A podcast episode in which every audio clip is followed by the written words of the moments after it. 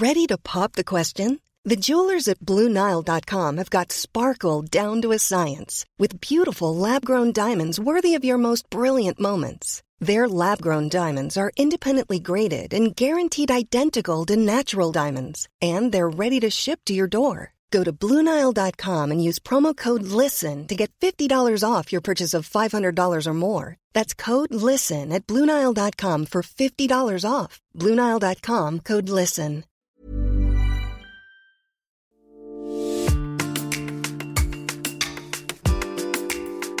Dans la série 40 ans de faits divers extraordinaires, L'affaire Marius Perron. d'après un texte de Christophe Bouillet et Jean-Christophe Bels, adaptation et récit Denis Vernet. Premier épisode. Un beau mariage raté. Cour d'assises de la Haute-Loire, le 26 juin 1923. Assis sur le banc réservé aux accusés, Marius Perron fait peine à voir. L'homme brun, aux traits si énergiques par le passé, affiche désormais une mine déprimée et des yeux rougis par trop de larmes versées. En fin de journée, son sort sera fixé. C'est sa tête qui, aujourd'hui, se retrouve posée sur la balance de la justice.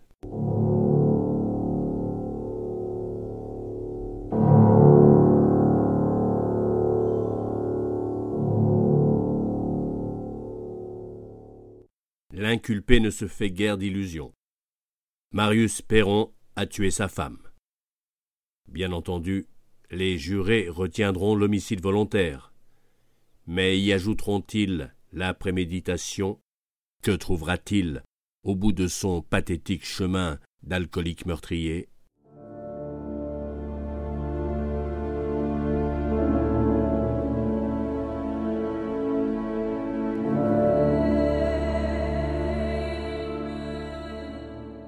Fils unique d'une famille qui avait acquis par l'économie et un travail assidu une aisance enviable, Marius Perron fut un enfant emporté, violent et paresseux. Ses proches disaient qu'il ne ferait jamais rien de bien. Mais personne ne l'imaginait faire autant de mal.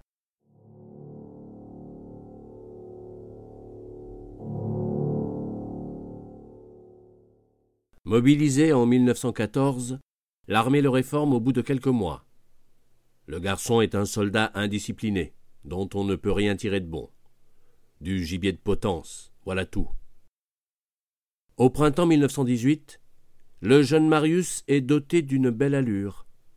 Il épouse Victorine Faure, une jeune fille de Monistrol-sur-Loire, de deux ans plus jeune que lui. Orpheline, elle possède une jolie fortune, laissée par des parents industriels. Mais la proche famille de l'héritière n'approuve pas cette union. Marius Perron n'a pas fait bonne impression, et sa réputation n'est pas des plus estimables. Poussée par ses sentiments, la jeune Victorine passe outre tous ses conseils. Elle aime Marius, elle veut l'épouser, et elle n'hésite pas, pour abréger les formalités et vaincre les oppositions, à quitter les siens et fuir avec son amour en automobile vers Saint-Étienne. C'est là qu'ils échangent leur consentement avant de revenir s'installer au quartier du Monteil. Victorine et Marius sont heureux. Heureux et riches.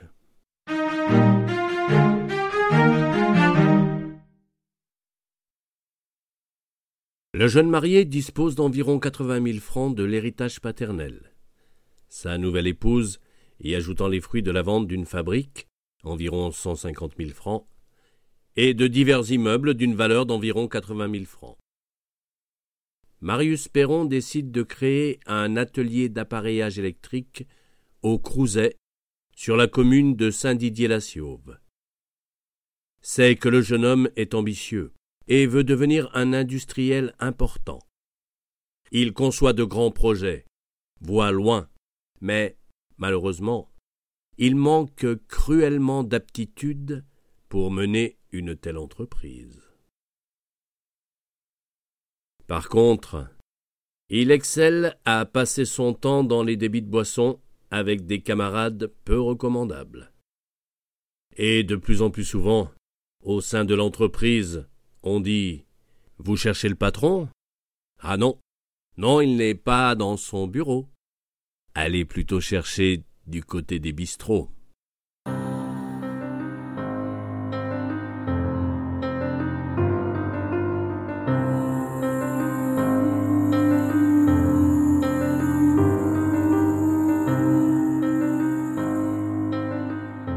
La petite usine dépense beaucoup et ne gagne rien.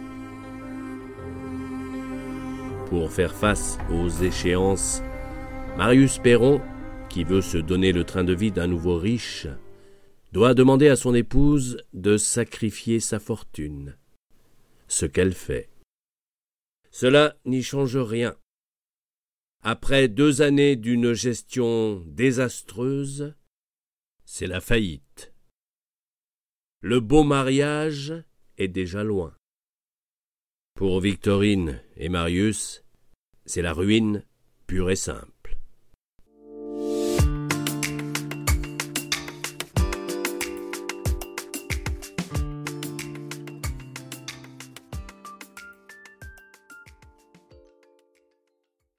Deuxième épisode. Un taxi pour Monistrol. Cour d'assises de la Haute-Loire, le 26 juin 1923. Une foule de questions assaille Marius Perron, se bousculant dans sa tête, ravagée par les effets destructeurs de l'alcool. En ce début d'été, elle est bien loin, l'image du Marius d'antan, le fort en gueule, au gosier toujours sec. C'est d'ailleurs une soif impossible à étancher qui l'a mené aux assises.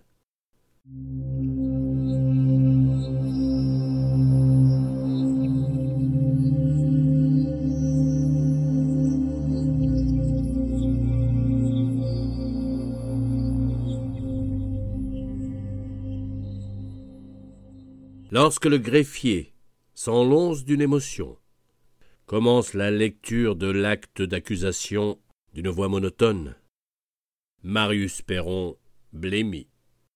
Cette fois-ci, c'est sa tête qu'il risque de perdre une bonne fois pour toutes, à cause de cette soif criminelle.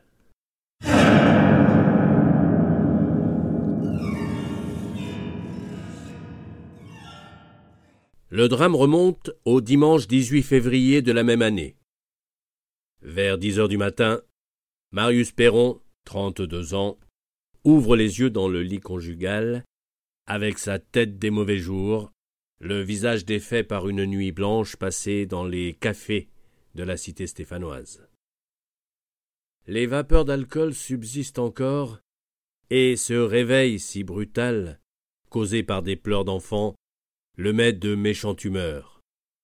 Un réveil comme tant d'autres dans la maisonnée. Sa mère, sa femme et ses enfants ont l'habitude de voir le chef de famille entrer dans de violentes colères matinales. À commencer par Victorine, l'épouse, qui en fait toujours les frais la première. Pourquoi tu m'as pas réveillé plus tôt Tu semblais si fatigué, j'ai préféré te laisser dormir. Je t'avais pourtant bien dit de me réveiller, nom de Dieu. Bon, donne-moi de l'argent. J'ai des choses à faire en ville. Et la prochaine fois, tu me réveilles.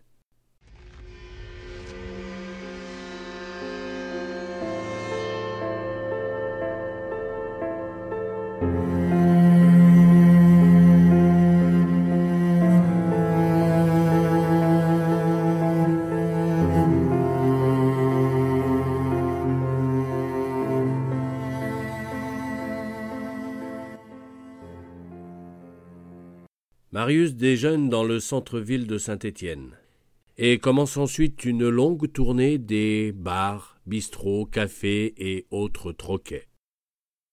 Il n'est plus le despote redouté par ses proches. Son mauvais caractère quasi permanent au foyer fait place au dehors à une autre facette du personnage, beaucoup plus sympathique et convivial. Les piliers du zinc apprécient la compagnie de ce joyeux luron, dont la descente force l'admiration. On aime plaisanter avec lui, refaire le monde aussi, et surtout s'adonner à d'interminables beuveries.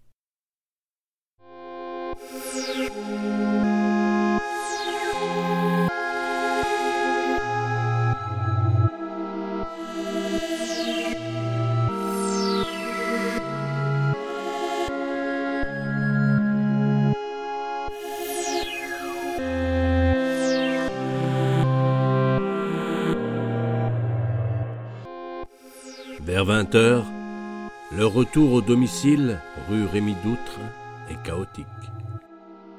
Marius Perron titube jusqu'à la porte où derrière, personne ne l'attend. L'appartement est vide. L'ivrogne présume que tout le monde est parti se réfugier à Monistrol-sur-Loire, là où sa propre mère a conservé un logement. Il se rend à la gare de Bellevue pour savoir si sa femme et sa mère, ainsi que leurs enfants, n'ont pas pris le train. Personne ne les a vus. Alors il se rend chez son cousin, qui habite rue d'Annonay, mais là encore il fait chou blanc. Ah non, moi aujourd'hui j'ai vu personne, répond le cousin. Alors adieu. Serre-moi la main, dit Marius Perron à son cousin Auguste Rousset. Tu ne me reverras plus. Mais demain, on parlera de moi, je te le promets. Parole tristement prophétique. Il commence à se faire tard quand Marius arrive d'un pas décidé sur la place Maringot presque déserte. Pour lui, voici la solution. Puisqu'il n'y a plus de train pour aller à Monistrol, il ira tout simplement en taxi.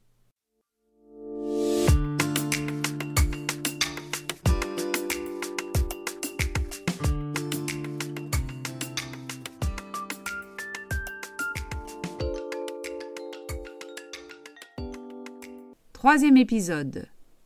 Rêve brisé. Cour d'assises de la Haute-Loire, le 26 juin 1923. La chaleur estivale entre dans le prétoire. On suffoque à l'intérieur. Les esprits s'échauffent et les voix unanimes demandent pour Marius Perron l'assassin crapuleux, le meurtrier cynique, le châtiment suprême. Qu'on lui coupe la tête.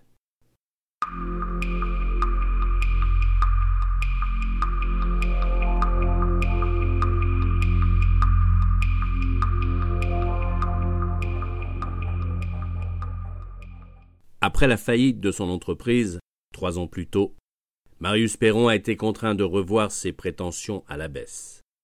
Fini la grande vie. Enterré les rêves d'industriels cossus et de vie bourgeoise.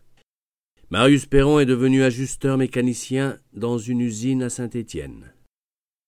Quant à sa jeune épouse Victorine, elle n'a pas eu la moindre parole amère contre celui qui, pourtant, a dilapidé toute sa fortune. Avec courage et sans rancune contre son mari, elle élève de son mieux les deux enfants du couple, âgés de huit mois et quatre ans. Ses proches et voisins le disent. C'est une femme honnête et une bonne mère de famille. Son mari, elle le réconforte de son mieux. Peu à peu, Marius Perron devient brutal avec sa jeune femme. Mais au sein du couple, le réconfort est à sens unique. L'alcool et les coups, hélas, ça va souvent ensemble.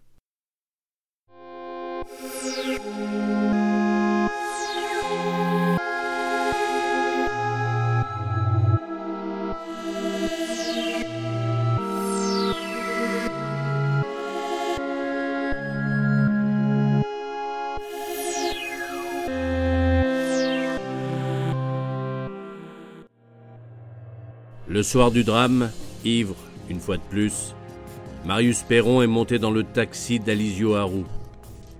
Direction Monistrol.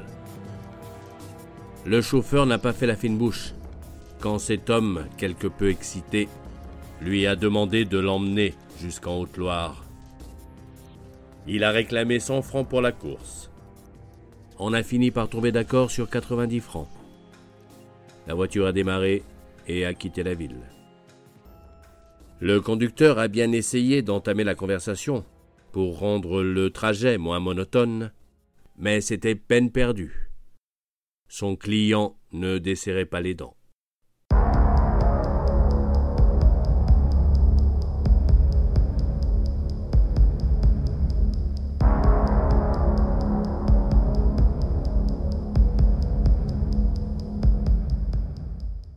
Il était près de 23h30 lorsque la voiture est arrivée dans le quartier du Monteil, devant un immeuble de la rue Chaumette. Attends-moi ici, je n'en ai pas pour longtemps, a lancé Marius Perron au chauffeur de taxi. Ensuite il a tambouriné à la porte du premier étage jusqu'à ce que la lumière s'allume à l'intérieur. Avec quelque réticence, sa mère a fini par lui ouvrir. Où est-elle? a-t-il demandé. Je n'en sais rien. Tu mens. Où est-elle? Qui? Ta femme?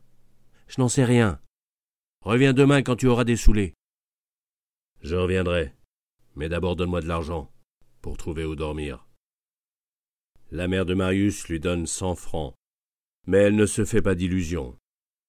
Ce billet finira dans les cafés les plus malfamés de la ville.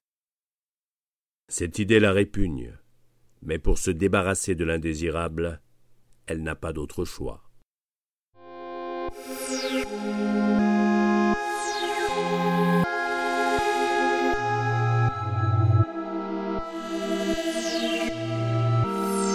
Et c'est à ce moment-là que le drame se joue. Victorine, tirée de son sommeil par le bruit, descend de l'étage. À sa vue, Marius, pourtant prêt à partir, fait un pas en avant, ferme brusquement la porte et sort de la poche intérieure de son par-dessus un pistolet automatique Browning.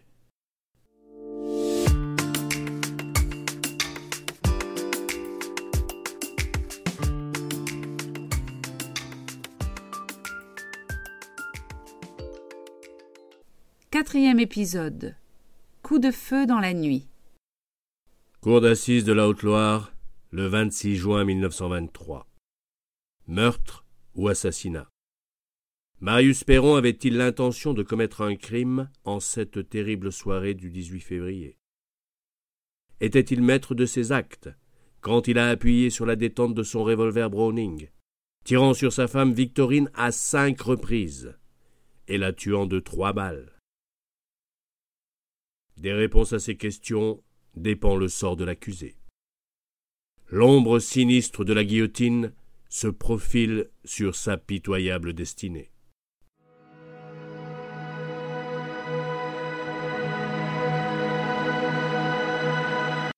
Lors de la nuit fatale à Monistrol, quand Victorine a rejoint Marius et sa mère sur le palier de l'appartement, tout s'est joué en quelques secondes. D'où viens-tu? demande brusquement Marius à son épouse. Tu le vois bien, j'étais couché en haut avec les enfants. D'où viens-tu? demande à nouveau Marius, le regard vitreux. Et tout en prononçant ces mots, il braque son revolver sur sa femme qui hurle et se précipite derrière la machine à coudre entreposée dans le couloir. Rempart bien dérisoire.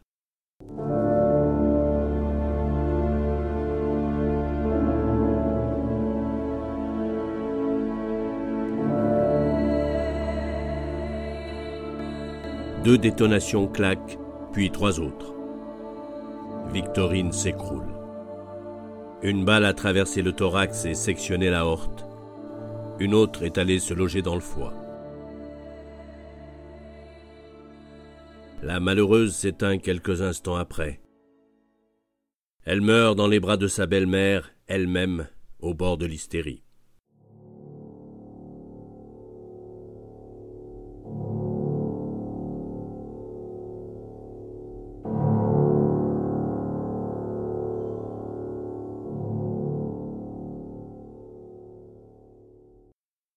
Marius Perron ne traîne pas. Il s'enfuit et s'engouffre dans le taxi qui l'attend comme prévu. Accroché au volant de sa Citroën, Elisio Harou, le chauffeur du taxi, n'emmène pas large sur le chemin du retour à Saint-Étienne. Comme tout le monde dans le quartier, il a entendu les cris et les coups de feu avant de voir sortir son client précipitamment. Surtout ne pas poser de questions, pense-t-il en essayant de garder le contrôle de sa voiture. Mieux vaut se taire et rentrer au plus vite. Mais bon Dieu, pourquoi avoir accepté d'amener ce type ici? Au moment où la voiture entame sa descente sur Firmini, le silence se brise enfin entre les deux hommes. Tu sais ce que je viens de faire? Je viens de tuer ma femme. Elle ne voulait pas me laisser emmener les enfants. Vous. Vous comptez vous dénoncer à la police? Peut-être. Je ne sais pas encore.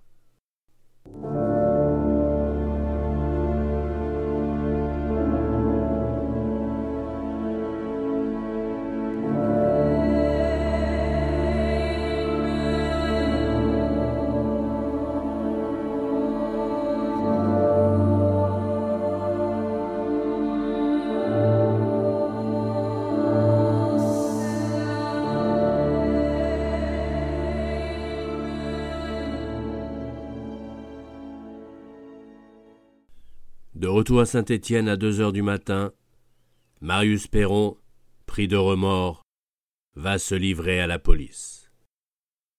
Lors du procès, un témoignage accable littéralement l'accusé. Il avait déjà pointé son arme sur elle dans le passé. À mon avis, son geste était prémédité. Ce témoignage est d'autant plus terrible que le témoin n'est autre que la propre mère de Marius Perron. Maître Michel, l'avocat de Perron, balaie d'un revers de manche la thèse de la préméditation. Il a agi dans une minute d'égarement, causée par les circonstances difficiles qu'il a traversées et par l'alcool. Après vingt minutes de délibération, le jury déclare Marius Perron coupable de meurtre, mais sans préméditation. Il est condamné aux travaux forcés à perpétuité.